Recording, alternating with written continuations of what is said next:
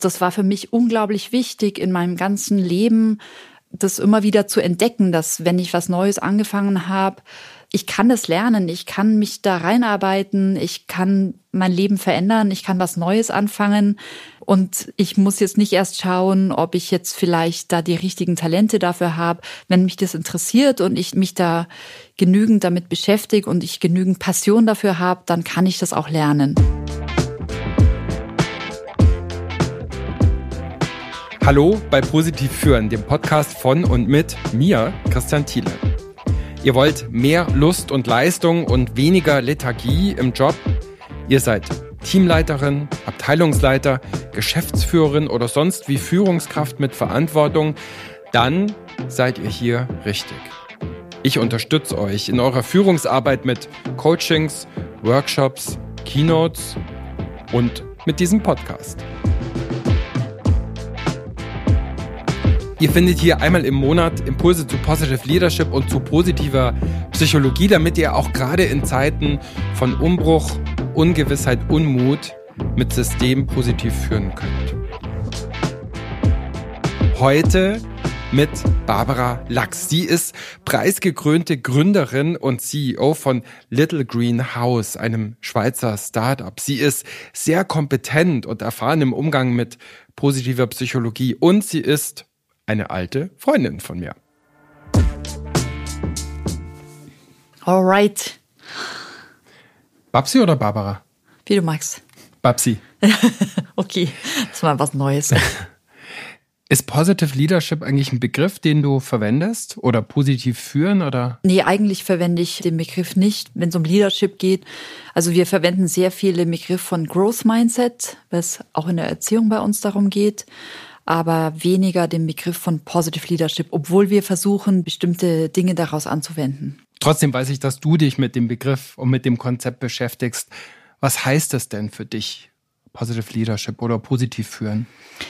Also wir wissen einfach auch aus der Forschung, dass die Leute am meisten Spaß haben, aber auch am meisten von sich geben und die besten Leistungen bringen, wenn sie einfach in ihrer, in ihrem Flow sind und wenn sie sich einfach gut fühlen mit dem, was sie tun. Und wir wissen auch, dass wir uns darauf äh, fokussieren sollten oder dass, dass, wenn man darauf schaut, was eigentlich am besten läuft bei den Leuten in ihrer Arbeit und auch dieses Feedback gibt, dass man dann einfach immer noch mehr davon bekommen kann und sich dann in dem Bereich einfach noch weiterentwickeln kann. Und dass es die beste Art ist, um einfach sich weiterzuentwickeln und bessere Resultate zu kriegen. Ich kriege das ja immer so mit, wenn wir miteinander zu tun haben, dass du nicht nur mit diesen Schlagworten um dich wirfst, Growth Mindset, Stärkenorientierung, positives Feedback, sondern dass du dich wirklich mit diesen Themen auch beschäftigst. Wie kommt's? Seit wann? Woher? Ich habe irgendwann mal angefangen, sehr, sehr viel zu lesen, wo ich auch gemerkt habe, ich muss jetzt einfach mich selber auch weiterentwickeln, so als Leader.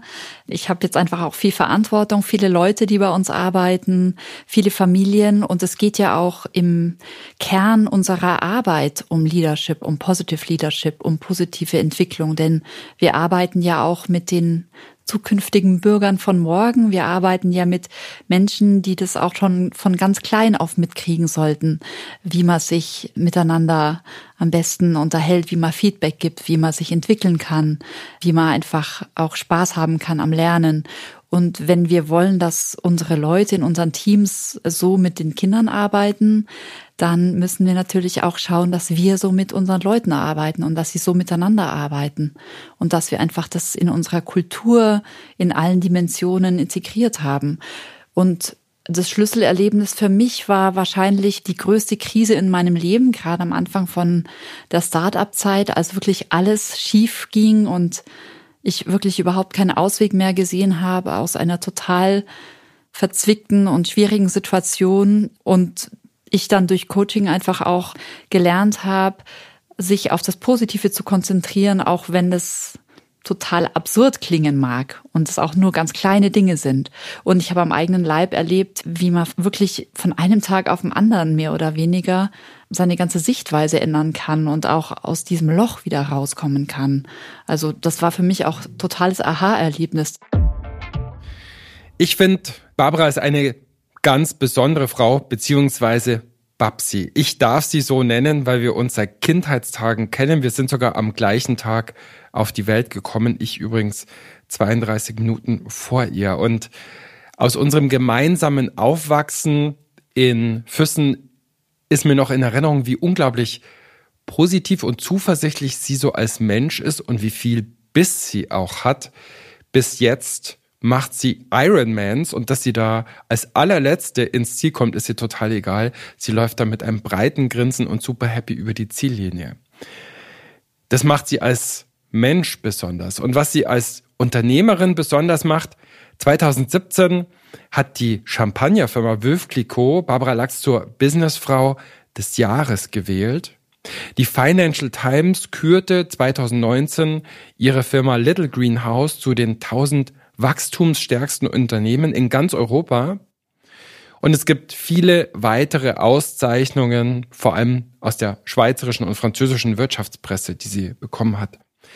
Dabei arbeitet Barbara gar nicht in dem Bereich, den sie eigentlich gelernt hat, nämlich sie ist eigentlich studierte Bauingenieurin und ITlerin. Sie wollte ursprünglich Brücken bauen, Infrastruktur in Entwicklungsländern verbessern, hat es auch machen können in einem großen Konzern, in dem sie gearbeitet hat, aber als sie dann Betreuung für ihre eigene Tochter gesucht hat und damit sehr unzufrieden war, hat sie 2011 war das, Little Green House gegründet. Little Green House, eine Gruppe von Kindertagesstätten in der Schweiz, die sie bis heute leitet und die nicht irgendwelche Kitas sind, aber dazu später mehr. Sie führt aktuell über 200 Menschen an sieben Standorten, bald werden es 300 Menschen an acht Standorten sein. Sie beschäftigt sich dabei ganz viel mit positiver Psychologie und positivem Führen ob sie das jetzt immer genauso nennt oder nicht, ist doch eigentlich egal, oder? Was sind die Unterschiede und was sind die Verwandtschaften zwischen Kinder positiv wachstumsorientiert erziehen und Mitarbeitende positiv führen? Ich denke, das ist alles sehr, sehr ähnlich, denn wir sind ja alle Menschen und wir sind ja auch alle noch Kinder. Und viele Dinge, die wir halt heute mit uns rumtragen, diese ganzen Glaubenssätze, diese ganzen, du musst dieses, du musst jenes, du solltest und was sagen die anderen und so weiter, das kommt ja auch vielleicht gerade aus dieser Zeit, in der man vielleicht auch andere Erfahrungen machen hätte können. Und das muss man sich dann vielleicht auch später mühsam selber wieder beibringen oder erstmal lernen. Und ich denke, das ist alles miteinander verbunden, denn es ist wichtig, dass unser Team, unsere Mitarbeiter verstehen, um was es da geht und das auch am eigenen Leibe erstmal lernen können. Sie können meiner Meinung nach nicht mit Kindern Positive Leadership anwenden, Growth Mindset Theorien anwenden, wenn sie das selber gar nicht für sich selber in ihrem eigenen Leben integriert haben. Und das ist eine Riesenarbeit und wir müssen wirklich mit unseren Mitarbeitern anfangen, mit unseren Leadern, mit unseren Teamleadern und dann auch wieder mit jedem einzelnen Mitarbeiter, wenn wir das umsetzen wollen im täglichen Leben in unseren Kitas. Jetzt hast du den Begriff Growth Mindset schon mehrfach erwähnt. Ich krieg das auch mit, dass das für dich ein wichtiger Begriff ist. Erklär mal, was heißt der für dich und wie lebst du Growth Mindset? Wie versuchst du Growth Mindset zu fördern für dich und für die Menschen, die du führst, begleitest, entwickelst? Growth Mindset ist für mich eben der Unterschied, also das ist die Theorie von Carol Dweck. Ich habe halt das äh, Buch von ihr auch gelesen und das war für mich der totale Eye-Opener. Also dieses Mindset, dass es eben einerseits diesen Fix-Mindset gibt, dass dieser Glaube, dass man halt bestimmte Talente hat, bestimmte auch vielleicht Intelligenz und man kann einfach bestimmte Dinge und andere kann man einfach nicht und das bleibt einfach so. Und dieses Growth Mindset ist alles, was man gerne lernen möchte, was man sich aneignen möchte, wenn man da mit der richtigen Energie hingeht und mit dem Interesse und auch dem Glauben daran, dass man das lernen kann, dann kann man alles lernen und dann kann man auch alles machen. Und das war für mich unglaublich wichtig in meinem ganzen Leben, das immer wieder zu entdecken, dass wenn ich was Neues angefangen habe, ich kann das lernen, ich kann mich da reinarbeiten, ich kann mein Leben verändern, ich kann was Neues anfangen und ich muss jetzt nicht erst schauen, ob ich jetzt vielleicht da die richtigen Talente dafür habe. Wenn mich das interessiert und ich mich da genügend damit beschäftige und ich genügend Passion dafür habe, dann kann ich das auch lernen. Und für mich ist das einfach auch ein Begriff von Freiheit, dass man einfach in seinem Leben einfach unglaublich viele verschiedene Dinge machen kann. Und wenn man wirklich dran glaubt, dann kann man einfach auch sehr, sehr viele Dinge erreichen. Und es gibt keine Limits. Kann sich auch ein wahnsinniger Stress sein, mit so einer Growth Mindset Orientierung durchs Leben zu gehen, weil dann ist ja jeder Misserfolg, jede Schwäche sozusagen einfach ein noch nicht genügend sich angestrengt.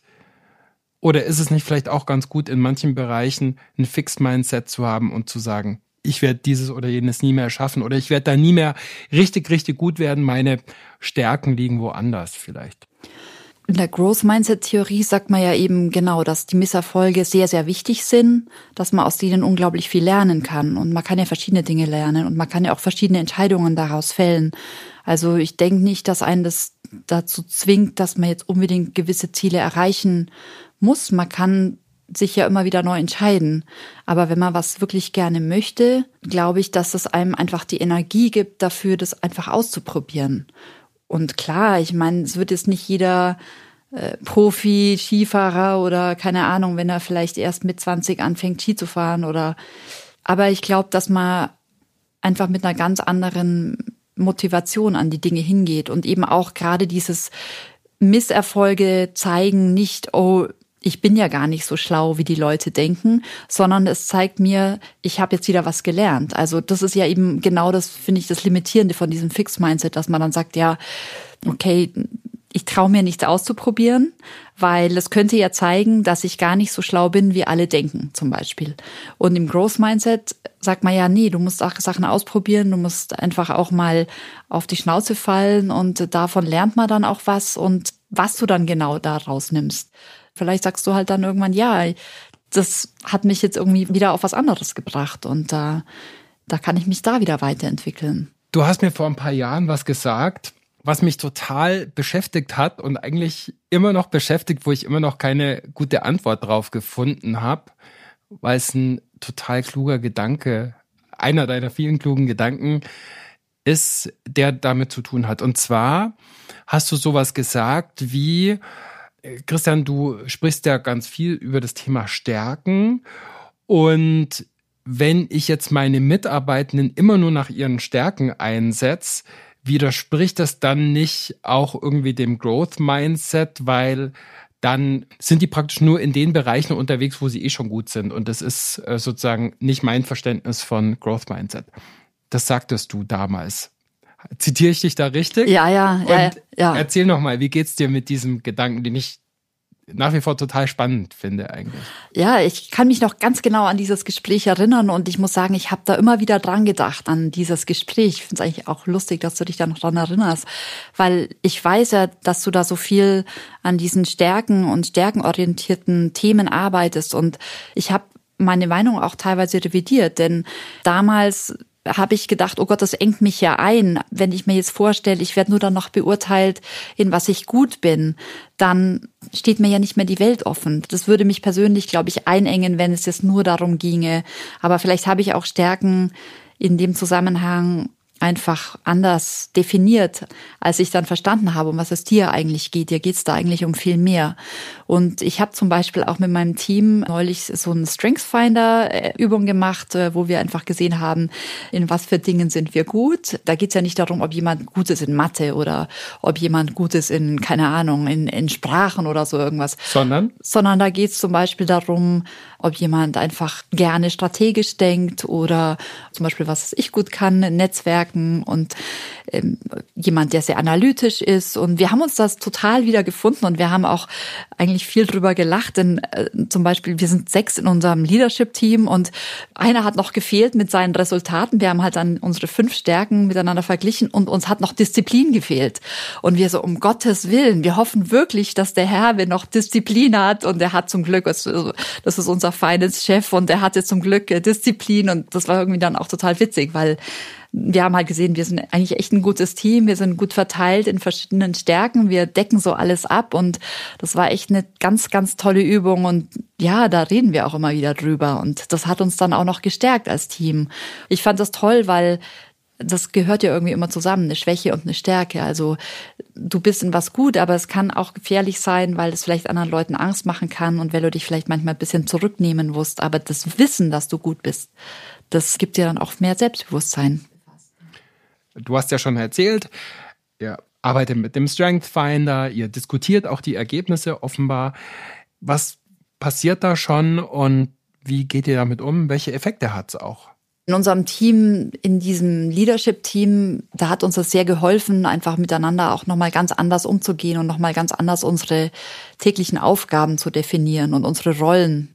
Das hat schon sehr gut gepasst, aber das hat uns dann nochmal geholfen, das einfach nochmal zu verfeinern und zu verstärken und einfach auf eine spielerische Art über Dinge zu reden, die vielleicht manchmal auch viel Frust erzeugen.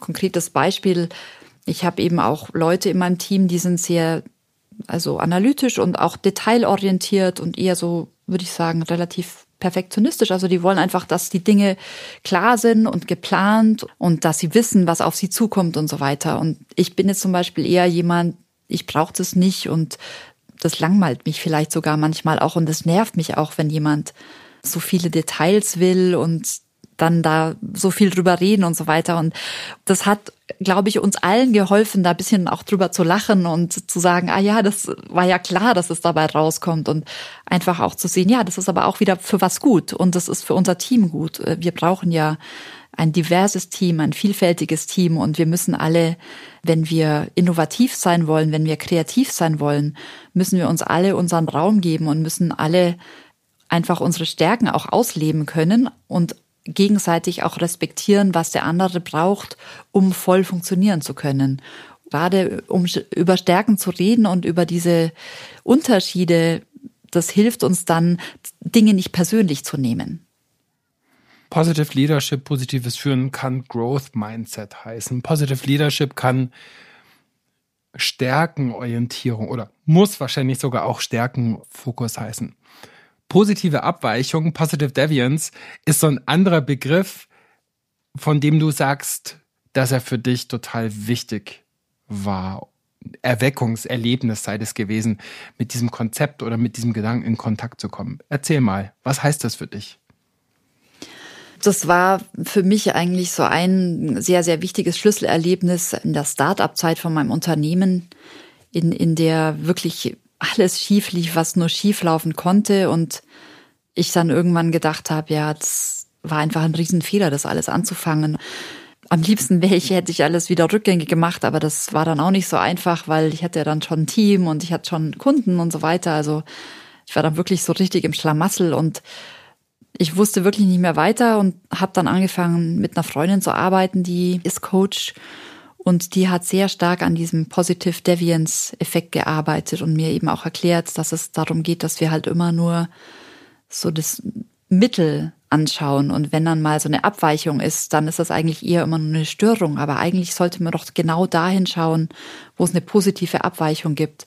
Und wenn man genau dahin schauen würde, dann würde man viel schneller, viel bessere Ergebnisse erzielen. Und das war dann wirklich im ganz Kleinen, also indem sie mich dann dazu ermutigt hat, auch in meinem eigenen Leben einfach die positiven Abweichungen in diesem Leben, in dem alles schwarz war für mich in dem Moment, ähm, in dem nichts mehr ging. Einfach zu schauen, wo ist die positive Abweichung und dann genau da hinzuschauen und da mehr davon zu machen. Und das war dann eigentlich noch ganz lustig, weil in dem Moment ist mir wirklich nichts eingefallen und wir saßen da ziemlich lang und ich war wirklich verzweifelt. Sie gesagt, überleg, was ist irgendwas, was du gerne machst, was, was gut ist jetzt gerade in dem Moment. Und ja, dann ist mir wirklich nichts eingefallen. Irgendwann ist mir eingefallen, ja, ich bin neulich da und da hingeradelt und das war irgendwie ein gutes Gefühl und da, da hat sich was gelöst und dann hat sie gesagt, okay, dann, dann arbeiten wir von jetzt an auf dem Fahrrad und äh, dann haben wir halt ein paar Radeltouren zusammen gemacht und äh, das war dann eigentlich noch ziemlich lustig, weil für sie war das dann, glaube ich, sehr, sehr anstrengend, aber auch für mich war es dann irgendwie auch so ein, so ein Erfolgserlebnis, weil wir sind dann irgendwo hochgeradelt und sie ist mir da hinterher gefahren und das waren dann irgendwie so Momente, wo ich gedacht habe, okay, also es gibt noch ein paar Dinge, die irgendwie gut laufen. Da wurde positive Abweichung. Genau, genau, die direkt genau. Erlebbar. Wie machst du positive Abweichung in deinem Führungsalltag erlebbar? Vielleicht auch für andere? Also wir fangen jedes Meeting an, in dem jeder eine Sache sagen muss, über die er sich in der letzten Woche gefreut hat. Und insofern fokussieren wir uns von vornherein darauf, was war gut. Und es ist natürlich immer viel leichter, es fällt einem natürlich immer sehr, sehr viel ein, was nicht gut war. Und in dem Meeting geht es ja auch oft um Dinge, die wir dann eigentlich lösen wollen und wo wir gerade so ein bisschen feststecken. Aber wenn man halt schon mal so eine Runde, jeder muss was erzählen und äh, das bringt dann einfach schon mal so eine gute positive Abweichung rein, finde ich, auch so von der Atmosphäre her. Und dann, also ich versuche mich immer wieder dran zu erinnern, wenn wir um irgendein Problem reden oder irgendwas, was nicht geht, wo geht's, wo läuft's, wer macht's gut. Und dann bringen wir diese Leute rein. Also ein Thema bei uns, das sehr wichtig ist, ist das Onboarding. Wenn wir neue Mitarbeiter haben, dann wollen wir einfach, dass es ein ganz, ganz tolles Gefühl ist für die, die ersten drei Monate, dass da jemand von vornherein da ist, dass der begleitet wird, dass das Team mit dem schon mal irgendwie ähm, auf ein Bier geht, dass äh, er eben jemand als so ein Buddy hat, der ihn dann auch begleitet. Und das ist alles noch nicht so, wie wir das gerne hätten. Wir würden auch gerne dass alle auf dem Level sind, dass der Neue, der dann reinkommt und einfach auch alles über unser Konzept und unsere Werte kennenlernen soll, dass er das auch schon spüren kann mit jedem einzelnen Mitarbeiter. Und das ist leider nicht immer so ganz die Realität. Und es ist auch nicht immer ganz die Realität, dass dieses Onboarding so funktioniert, wie wir uns das überlegt haben. Aber es gibt so einen Standort, da klappt das halt wahnsinnig gut. Und da, wir machen dann immer so Surveys und sagen, wie waren dann die ersten drei Monate? Und da sind die Leute halt immer total begeistert. Und dann bringen wir den rein und sagen, okay, erklär uns, wie du es machst, was machst du? Wir haben zwar alles definiert, aber warum geht es bei dir und nicht bei den anderen? Und dann lernen wir davon und dann versuchen wir das eben so den anderen wieder näher zu bringen. Also wir schauen halt immer dahin, wo es schon funktioniert und nicht an all die anderen Orte, wo es nicht funktioniert. Das ist so Positive Deviance im Alltag, würde ich mal sagen. Ein anderer wichtiger Aspekt von Positive Leadership ist ja auch Meaning, Sinn, Purpose, Why, wie auch immer man das nennen mag. Was ist dein Why? Wozu tust du das, was du tust in deiner jetzigen Rolle und Aufgabe? Ja, das ist eine sehr interessante Frage, die ich mir auch immer wieder stelle und äh, wo ich eigentlich auch sehr viele verschiedene Antworten drauf habe. Und ich muss sagen, das kommen auch immer wieder neue und tiefere Antworten dabei raus. Eigentlich habe ich gedacht, ich bewege mich so auf der Oberfläche und es ist mir eigentlich in erster Linie wichtig, dass, dass es einfach auch für moderne Familien die Möglichkeit gibt, dass Männer und Frauen ihre Arbeit und ihre Familie miteinander vereinbaren können, dass Männer und Frauen die Möglichkeit haben, eine Karriere zu haben und eine Familie und dass wir als Partner ihnen dafür Erziehung mit Qualität, Beschäftigung mit Qualität für ihre Kinder geben. Und das war eigentlich immer so das, wo ich gedacht habe, das ist genau das, was mir am wichtigsten ist. Und da ist auch viel dabei. Gleichberechtigung ist für mich ein sehr großes Thema, das auch immer wieder hochkommt, wo ich merke, wow, da, da tut sich bei mir einiges emotional, wenn es da um solche Themen geht, um Beispiele, wo das nicht gelebt wird. Aber ich merke auch, es sind sehr viele andere Themen, die mich auch sehr berühren. Da geht es auch um Integration, um soziale Gerechtigkeit, um Integration auch von behinderten Kindern zum Beispiel.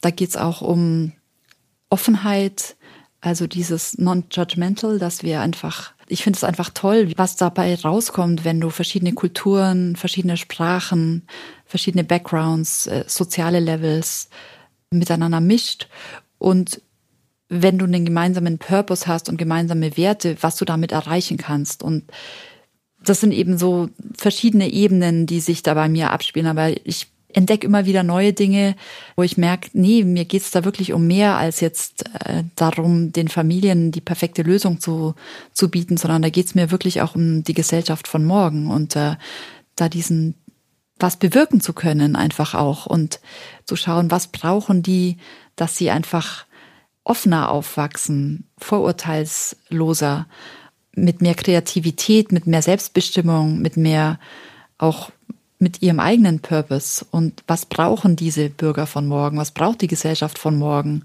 dass das passieren kann. Also das finde ich sehr interessante Fragen und mir geht's, glaube ich, wirklich auch darum, das auch mit beeinflussen zu können.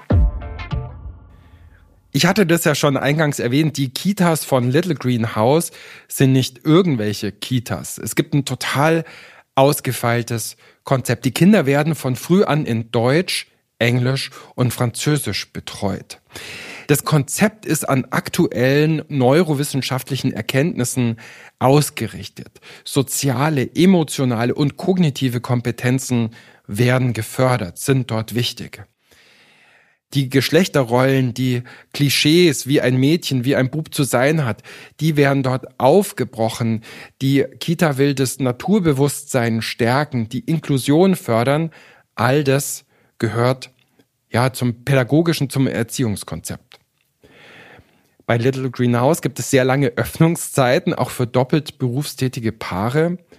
Und obwohl privat finanziert, gibt es auch immer Plätze für weniger Einkommensstarke. Wer sich für das Konzept, für die Philosophie von Little Green House interessiert, Links dazu in den Show Notes. Die Bürgerinnen und Bürger von morgen erziehen dabei auch noch Wert auf Gleichberechtigung zu legen. Inklusion.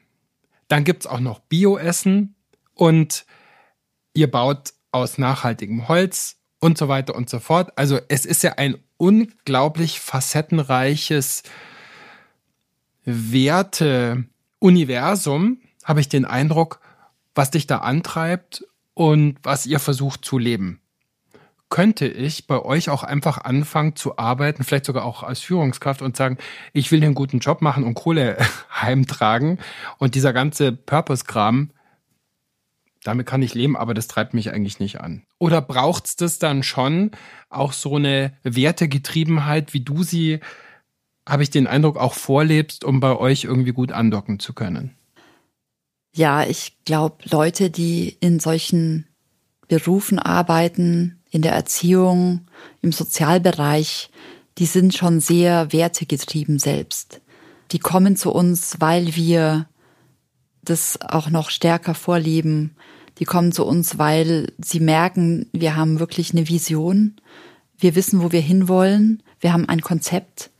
Das hat Hand und Fuß. Das ist ähm, wissenschaftlich auch belegt. Das sind nicht irgendwelche Floskeln oder irgendwelche Glaubenssätze. Und wir ziehen automatisch solche Leute an. Und wir werden immer besser darin. Also wir hatten dann auch in der Vergangenheit auch schon Leute, die haben entweder nicht das Gleiche geglaubt wie wir oder das war ihnen eigentlich alles ein bisschen egal. Und das kann nicht funktionieren. Nee, das geht nicht, weil der Job ist knochenhart und du musst wirklich dran glauben an das, was du machst und sonst kannst du auch kein guter Erzieher sein. Kann diese unglaubliche Facettenreichhaltigkeit und Vielfalt auch an Purpose nicht auch wahnsinnig schwer auf den Schultern liegen? Weil es ist ja immer, das Holz, aus dem ihr baut, ist vielleicht nicht nachhaltig genug. Der Energieverbrauch könnte vielleicht noch niedriger sein. Ähm, das Bioessen können vielleicht noch strenger zertifiziert sein. Die Inklusionsbemühungen könnten vielleicht noch verbreitert und vertieft werden. In Sachen Gleichberechtigung könnte man vielleicht auch noch mehr machen. Also ich spiele jetzt so ein bisschen den Advocatus Diaboli, aber birgt es nicht auch eine Gefahr, auszubrennen? Und was könnte ein Gegengewicht gegen ein mögliches zu viel an Purpose sein? Also mir fallen da mehrere Sachen dazu ein. Das erste ist, ich glaube, es ist sehr gut, dass ich eben an der Spitze nicht äh, dieser Perfektionist bin, sondern dass es eigentlich wirklich mehr so um die Idee geht und äh, dass ich den Leuten dann schon auch immer wieder sage, hey, also jetzt entspann dich mal, ähm, wir machen schon so viel so gut und wir gehen in die richtige Richtung und das wird nie perfekt sein. Wir werden nie alles erreichen können. Aber es ist auch nicht so facettenreich. Also im Zentrum steht das Kind, in, im Zentrum steht die Arbeit mit dem Kind und mit der Familie, das Vertrauen aufzubauen mit der Familie, mit dem Kind und eben diese Erziehung so umzusetzen, dass das Kind eben sich frei entfalten kann, dass es Kreativität entwickeln kann. Und wir arbeiten sehr viel, also mit den Ansätzen aus der Neuropädagogik, aus äh, den Neurowissenschaften und orientieren uns einfach sehr stark daran. Und wir sind sehr stark daran interessiert, dass all unsere Prozesse dokumentiert sind. Also wir haben da unser Handbook, das ist virtuell. Da kann jeder, der bei uns arbeitet, zu jedem Thema, zu jedem einzelnen Moment äh, mit dem Kind äh, nachlesen, wie das genau ablaufen soll. Und das ist, glaube ich, die Basis bei uns. Und einer unserer Werte ist eben auch die Geselligkeit. Also wir feiern auch sehr viel zusammen. Wir machen Reisen zusammen. Ich sage immer, hey, duzt bitte alle unsere Eltern. Schaut, dass ihr Freunde werdet mit denen, weil je mehr ihr diesen persönlichen Kontakt habt, je mehr ihr auch mal bei denen zu Hause babysittet oder mal mit ihnen, keine Ahnung, auf dem Wochenende irgendwo hinfahrt oder egal. Also alles hilft ja, um diese Beziehung aufzubauen und auf dieser Vertrauensbeziehung kann man dann einfach alles andere auch viel leichter erklären und viel leichter umsetzen, auch zusammen mit den Familien. Alles andere außenrum, klar haben wir Gemüsegärten, aber die sind auch nicht immer perfekt. Manchmal ist da keiner da, der sich darum kümmert und dann sieht es ziemlich traurig aus und dann müssen wir das halt auch erklären. Also ich denke, da geht es auch viel um die Kommunikation. Ich meine, wir sind dreisprachig in Immersion. Ähm, wir müssen den Eltern erklären, wenn die zu uns kommen. Das heißt nicht, dass wirklich jeden Tag zwölf Stunden lang ein englischer, deutscher und französischsprachiger Erzieher im Raum ist, sondern wir sind transparent, wir zeigen die Stundenpläne und ähm, es gibt halt auch mal, dass einer auf Schwangerschaftsurlaub ist und dann ist er halt nicht da. Dann wird halt vielleicht mal zwei, drei Monate nicht Deutsch in der Gruppe geredet. Damit müssen die Eltern dann einfach auch umgehen können und das müssen wir transparent von vornherein erklären. Ökologische Nachhaltigkeit wirtschaftlichen Erfolg und Orientierung am Menschenwohl zusammenzubringen. Diese drei Strebungen, geht da immer eins auf Kosten der anderen oder des anderen oder glaubst du, siehst du wirklich da so eine Bewegung hin zu so einer Triple Bottom Line oder People, Planet, Profit oder wie auch immer man das nennen will? Ich bin sehr, sehr fest davon überzeugt, dass diese Theorie der Triple Bottom Line das Richtige ist, dass es funktioniert und dass es nur so funktionieren kann. Und das sage ich auch immer, wenn es darum geht, zum Beispiel, es gibt immer noch manche Kantone, die sagen, wenn du in deiner Kita auch Familien haben willst, die sich das nicht leisten können, wo du willst, dass die Gemeinde zum Beispiel der Familie was beisteuert, dann musst du halt einen Verein gründen und keine Firma. Dann sage ich, okay, nein, weil keine Bank wird mir ähm, einen Kredit geben, wenn ich ein Verein bin. Dann bin ich abhängig von äh, dem Goodwill von irgendwelchen Gesetzen und Gemeinden und es muss auch wirtschaftlich möglich sein. Und es ist auch umgekehrt so, wenn du die richtigen Leute haben willst bei dir im Unternehmen, da musst du denen mehr bieten als jetzt nur das Gehalt. Das ist sowieso nicht so toll in dem Bereich, in dem wir arbeiten. Da musst du wirklich dich um die Leute kümmern. Und es ist, lohnt sich dann auch wieder, denn wenn die Leute ständig wechseln und du hast dann vielleicht, du, du behandelst sie schlecht, du zahlst denen nicht genug und du kümmerst dich nicht um die, dann wirst du auch keinen ökonomischen Erfolg haben, dann wird deine Qualität nicht gut sein, dann werden dir auf Dauer die Kunden wegbleiben. Und auch Nachhaltigkeit ist genau das Gleiche. Ich meine, wenn wir nicht lernen, nachhaltig mit unseren Ressourcen umzugehen, dann wird es auf Dauer auch viel teurer kommen.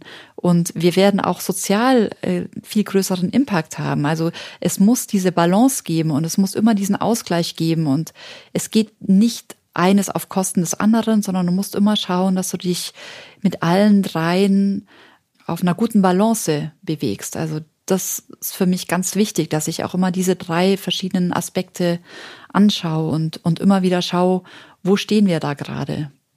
Du hast ja jetzt schon ganz viele Aspekte von Positive Leadership, wie ich es jetzt konzeptionalisieren würde oder wie man es zum Beispiel auch über das Permalit Modell begreifen und fassen kann, angesprochen. Gibt es noch was anderes? Gibt es noch eine andere Säule, die für dich da ganz wichtig ist und dazugehört? Ich denke, es geht halt schon viel auch um diese also so Corporate Identity, dass wir halt so ein Zusammenhaltsgefühl entwickeln, denn wir haben ein sehr diverses Team, verschiedene kulturelle Hintergründe, verschiedene Sprachen, verschiedene Ausbildungen. Und wenn wenn du da nicht äh, darauf achtest, dass du alle an einem gleichen Ziel orientierst, dann ist halt auch die Gefahr, dass sich kleine Grüppchen bilden. Deswegen ist also dieses, diese Corporate Identity, was wir wirklich wollen mit Little Greenhouse, wo wir hinwollen, das liegt mir sehr am Herzen und da kommuniziere ich sehr, sehr viel mit dem Team. Der, die andere Säule, würde ich sagen, die wir vielleicht noch nicht so arg angesprochen haben, ist ähm, diese angstfreie Organisation, the Fearless Organization, so diese ganze Theorie, wie kann ich es schaffen, dass jeder frei seine Meinung auch äußern kann, dass wir wirkliche Innovation haben und nicht so dieses Gruppendenken, denn es könnte ja dann auch wieder passieren, wenn man sich zu sehr aneinander orientiert. Ähm, wie können wir also einerseits uns alle an einem Ziel orientieren, andererseits unsere Vielfalt dafür nützen, dass wir auch noch sehr viel voneinander lernen können, dass jeder frei auch seine Meinung sagen kann, wenn er, ähm, wenn er einfach nicht einverstanden ist und auch einfach mal so raus. Ähm, und eben, wie kann man diese angstfreie Organisation aufbauen? Mein Eindruck ist, dass für dich auch so diese Wissenschaftlichkeit, diese Evidenzbasierung auch hinter Führungsansätzen, hinter Erziehung auch sehr, sehr wichtig ist und dass du das viel rezipierst und aufnimmst und durchdenkst. Inwiefern nützt du diese wissenschaftliche Fundierung auch in deinem Führungsalltag? Also zitierst du irgendwie Studienergebnisse oder wie übersetzt du das? Ja, eigentlich gar nicht. Also ich versuche eben einfach dann Dinge umzusetzen, so Leading by Example und dann fallen mir einfach Sachen ein. Dann habe ich irgendwann mal so Postkarten drucken lassen, die man sich gegenseitig schicken kann, wenn irgendwas, also weiß, wo man sich Danke sagen kann oder ich denk an dich oder du bist mein Held, solche Dinge oder eben dieses Meeting positiv anfangen oder einfach so und so viele Partys im Jahr müssen gefeiert werden und da sind die Budgets dafür auch großzügig oder diese Studienreisen, die wir in alle möglichen Länder machen. Mir fällt dann einfach immer irgendwas ein. Und ich versuche einfach auch an mir zu arbeiten, dass ich da auch mit gutem Beispiel vorangehe. Und manchmal sage ich schon, oh, ich habe jetzt gerade das und das Buch gelesen und das und das fällt mir gerade dazu ein und das finde ich interessant. Und dann kriege ich auch Bücher von Mitarbeitern, die auch gerade was gelesen haben. Und dann lese ich mir das wieder durch und dann reden wir darüber. Und ähm, ja, da, da ist so ein gemeinsames Learning. Oder dann bringen wir auch mal Leute rein. Ich versuche einfach Inspiration von verschiedenen Bereichen reinzubringen. Wenn ich mal was Interessantes sehe, dann dann schicke ich das einfach raus.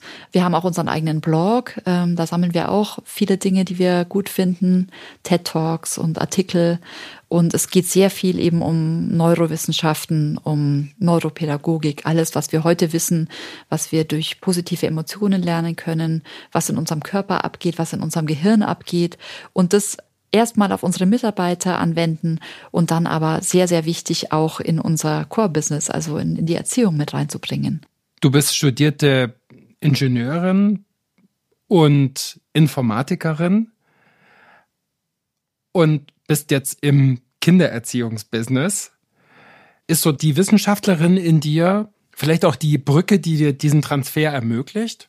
Ich finde es einfach immer total interessant, wenn du ähm, so verschiedene Bereiche miteinander zusammenbringen kannst. Und äh, gerade jetzt so der Sozialbereich, der wird ja immer so ein bisschen kritisch vielleicht angeschaut oder vielleicht auch teilweise nicht so ganz ernst genommen. Und dann eben auch andersrum, in, in sozialen Umfeld wird so alles, was mit Geld zu tun hat oder mit Wirtschaft, das wird sehr, sehr kritisch angesehen und einfach diese Welten zusammenbringen. Ich glaube, das ist was, was mir sehr viel Spaß macht. Also so der Übersetzer zu sein, ähm, weißt du? Einfach, ich erzähle auch viel von meiner Zeit aus Caterpillar. Also, weißt du, die guten Sachen. Ich meine, äh, wie, wie das so eine Firma, so eine Marke schafft, dass sich da jeder so dazugehörig fühlt. Das war für mich so eine Selbstverständlichkeit. Und ich habe gedacht, oh, das kann ich ja natürlich noch viel besser als Caterpillar, weil ich das ist ja noch eine viel wichtigere Aufgabe, wenn man so eine Firma aufbaut, die sich mit Erziehung beschäftigt.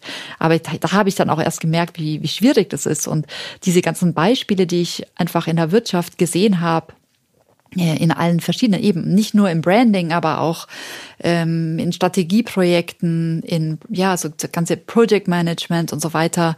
Am Anfang habe ich gedacht, äh, das hilft mir alles nichts und jetzt muss ich wieder von Null anfangen. Aber je länger ich dabei bin und je länger ich jetzt diese verschiedenen Bereiche anschaue, umso mehr sehe ich, wie wichtig das ist, einfach Erfahrung aus verschiedenen Bereichen zusammenzubringen.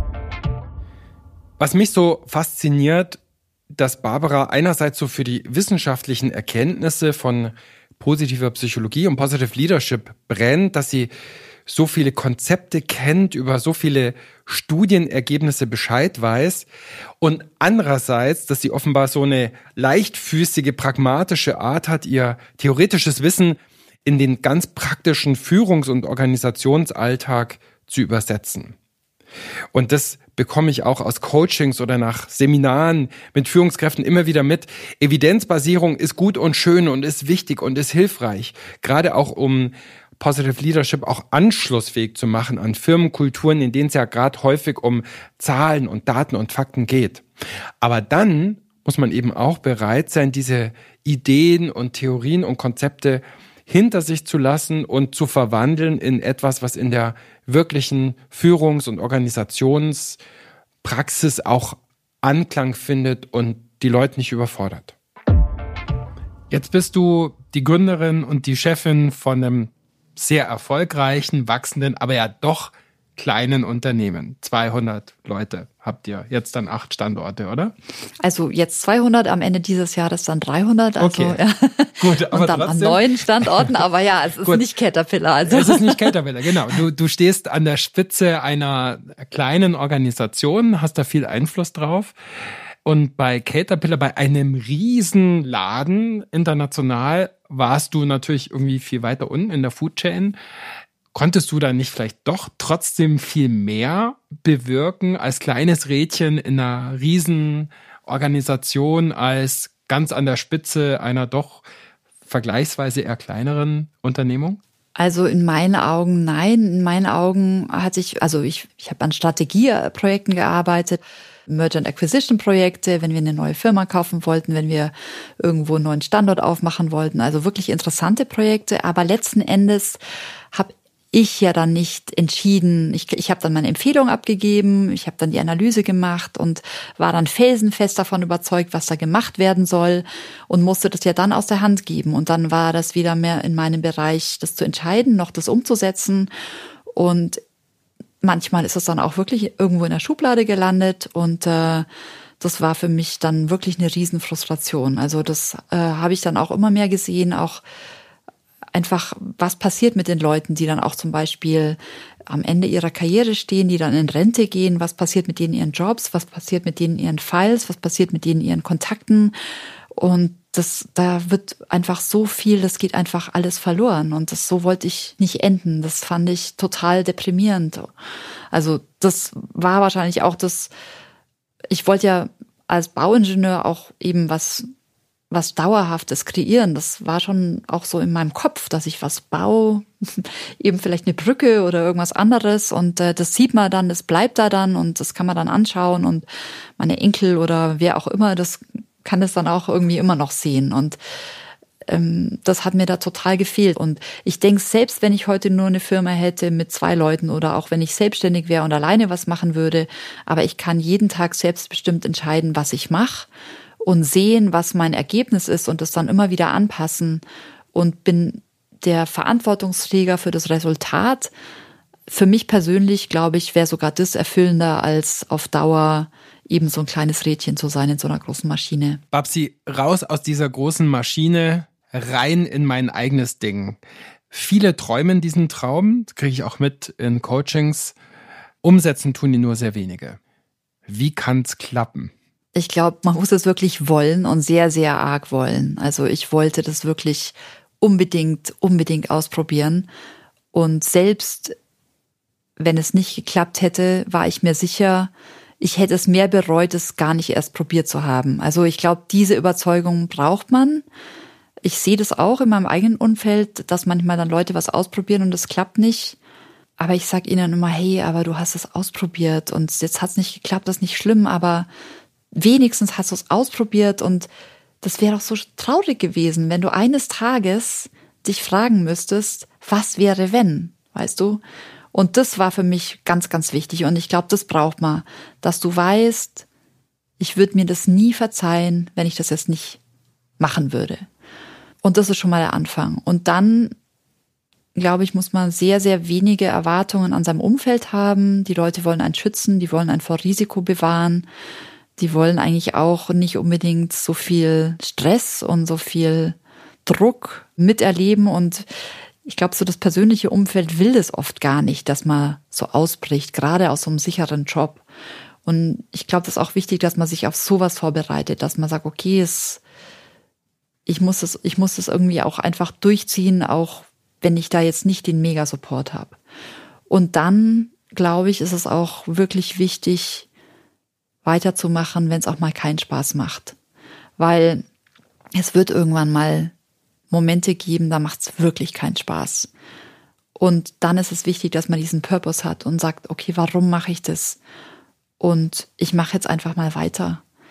Und dann schaue ich. Und klar, wenn es dann in zwei, drei, vier Monaten immer noch überhaupt keinen Spaß macht und man sich denkt, nee, das ist einfach nicht meins, okay, dann hat es halt nicht geklappt und das ist ja auch okay. Aber ich glaube, oft hören die Leute dann auf, wenn es keinen Spaß mehr macht, weil es gibt halt auch so dieses Mindset, ja, es muss immer alles Spaß machen und sobald man keinen Spaß mehr hat, hört man halt auf und macht was anderes und das geht, glaube ich, in so einem, in so einer Start-up-Phase von so einem Unternehmen, wo man einfach auch sehr viel Risiko nimmt, wo man einfach neue Sachen ausprobiert. Da geht es nicht. Da muss man wirklich auch manchmal die Zähne zusammenbeißen können und einfach weitermachen, auch wenn es gerade überhaupt keinen Spaß macht gründen Frauen anders als Männer? Was ist da deine Erfahrung oder Perspektive? Also das weiß ich nicht. Ich kenne eher mehr Frauengründer als Männergründer. Ähm, ich weiß eigentlich auch nicht so genau warum. Vielleicht, das hat sich irgendwie einfach so ergeben, aber ich, ich sehe da sehr viele Gemein, Gemeinsamkeiten mit den Frauengründern um mich rum. Also das sind oft Leute, die eben sehr, sehr stark von diesem Purpose getrieben werden und die auch echt manchmal leiden können und äh, trotzdem weitermachen. Ich weiß nicht, ob das eine weibliche Stärke ist, aber ich glaube, es ist auf jeden Fall eine unternehmerische Stärke. Zum Abschluss will ich dir drei letzte Fragen stellen. Deine größte Stärke? Ausdauer, würde ich sagen. Dein wichtigster Erfolg bisher? Die Gründung von Little Green House. Wofür willst du später mal in Erinnerung bleiben? Dass ich dazu beigetragen habe, dass eine Revolution in unserer Gesellschaft im Hinblick auf Erziehung und auf Gleichberechtigung stattgefunden hat. Kleiner machst du es nicht. Finde ich gut, Babsi. Vielen Dank. Danke. Das war es mal wieder mit Positiv führen. Ich hoffe, ihr habt aus diesem Gespräch ähnlich viel mitgenommen wie ich. Zu Gast war Barbara Lachs von Little Green House. Vielen Dank an dich, liebe Babsi. Vielen Dank dir, liebe Marion und Niklas von Ikone für die Betreuung und Produktion. Vielen Dank an euch, dass ihr zugehört habt. Ihr wisst ja, wer Fragen hat, wer Kommentare hat, schreibt mir an kontakt@positiv-führen.com oder auf den diversen Social Media Kanälen. Und wer den Podcast bewerten mag auf Apple Podcasts oder auf Spotify, das freut uns sehr, den Podcast und mich. Alles Gute euch im Job und im Leben. Ciao, Servus, bye bye.